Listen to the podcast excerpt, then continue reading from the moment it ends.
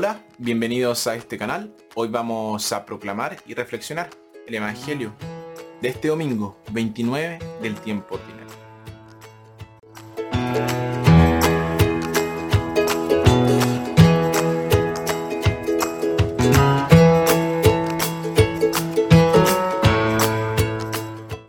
Nuestra primera lectura tomada de Éxodo, los israelitas obtienen una victoria sobre sus enemigos a través del poder de Dios que les llega como resultado de la oración de Moisés.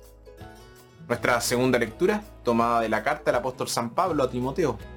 Pablo instruye a Timoteo a permanecer en la sana doctrina que se le ha enseñado desde la niñez y ser celoso en la predicación del mensaje de Jesús.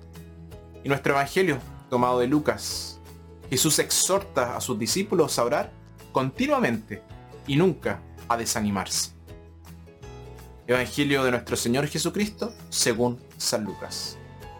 Jesús les mostró con un ejemplo que debían orar siempre, sin desanimarse jamás. En una ciudad había un juez que no temía a Dios ni le importaba a la gente. En la misma ciudad había también una viuda que acudía a él para decirle, Hame justicia contra mi adversario. Durante bastante tiempo el juez no le hizo caso, pero al final pensó, es cierto que no temo a Dios y no me importa la gente, pero esta viuda ya me molesta tanto que le voy a hacer justicia. De lo contrario, acabará rompiéndome la cabeza.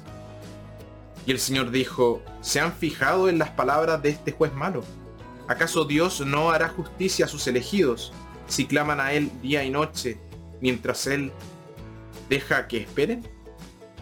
Yo les aseguro que les hará justicia y lo hará pronto. Pero cuando venga el Hijo del Hombre, ¿encontrará fe sobre la tierra?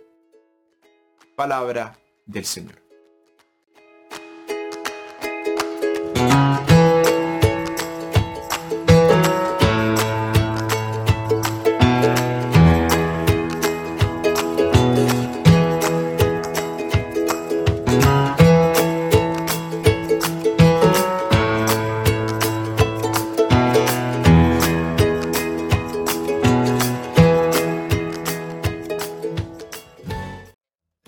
Nadie puede vivir una vida cristiana sin oración. Pero tenemos que entender qué es la oración y qué hace. Tres hombres quedaron atrapados en un sótano oscuro que no tenía puertas ni ventanas. ¿Cómo reaccionaron ante esta situación? El primero fue un escritor de nombre Jorge. No tenía fe. Se quedó allí sentado maldiciendo la oscuridad. No hay nada que podamos hacer, dijo con desesperación será mejor que nos resignemos a nuestro destino. El segundo fue Pedro, que era un hombre muy religioso. Lloró durante mucho tiempo. Cuando terminó se recostó y esperó que llegara un milagro. El tercer hombre era un albañil de nombre Iván. Él era bastante religioso, a su manera, pero también era un hombre muy práctico. Tenía un pequeño cincel en el bolsillo con la luz de un fósforo encontró una pequeña piedra y usando la piedra como si fuese un martillo, comenzó a cavar la pared. El trabajo era lento, monótono y extremadamente agotador. Entraron polvo en los ojos y tenía muchas ampollas en las manos. Ninguno de los otros dos mostró ninguna inclinación a ayudarlo. Jorge se sentó en un rincón fumando. Pedro sentó en otro rincón, orando. De vez en cuando, Iván también rezaba, querido Dios, creo que con tu ayuda podremos salir de aquí. Así que, por favor, ayúdanos. Finalmente, después de horas de doloroso trabajo, una piedra se desprendió y la luz entró desde la puerta de al lado. Empezó a gritar de alegría, alabando y dando gracias a Dios al mismo tiempo. Sus dos compañeros lo ayudaron a ensanchar el agujero y finalmente los tres se arrastraron y quedaron libres. Aquí vemos tres actitudes totalmente diferentes hacia la oración. Para Jorge fue una pérdida de tiempo. Como no tenía fe, su actitud era lógica. Si no crees en Dios, ¿a quién puedes orar? Para Pedro, en cambio, la oración era un sustituto de la acción. Entonces, una vez que haya finalizado de orar, se recostó y esperó que Dios viniera a rescatarlo. Gran parte de nuestra oración es un poquito así, especialmente nuestra oración en nombre de los demás.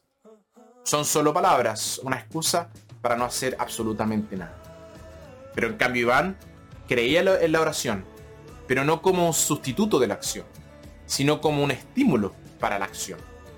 Habiendo orado, inmediatamente tomó las medidas que pudo. Su oración sirvió para mantener su valor y esperanza.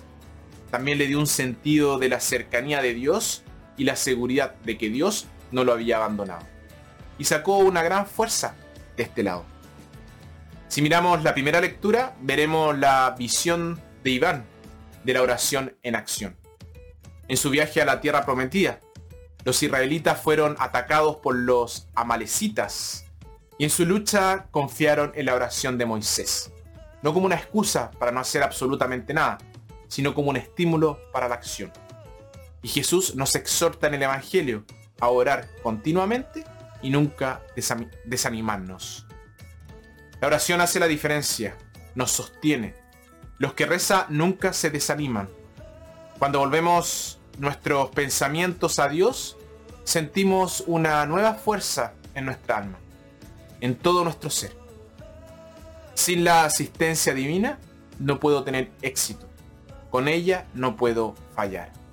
Esta sentencia la dijo Abraham Lincoln. Y la fe y la oración están interconectadas. San Agustín dijo, la fe derrama oración y el, derrama, y el derramamiento de la oración sostiene y fortalece la fe. La oración es el aceite que mantiene encendida la, la lámpara de la fe. El fruto de la oración es la fe. El fruto de la fe es el amor. Y el fruto del amor es el servicio. Y el fruto del servicio es la paz.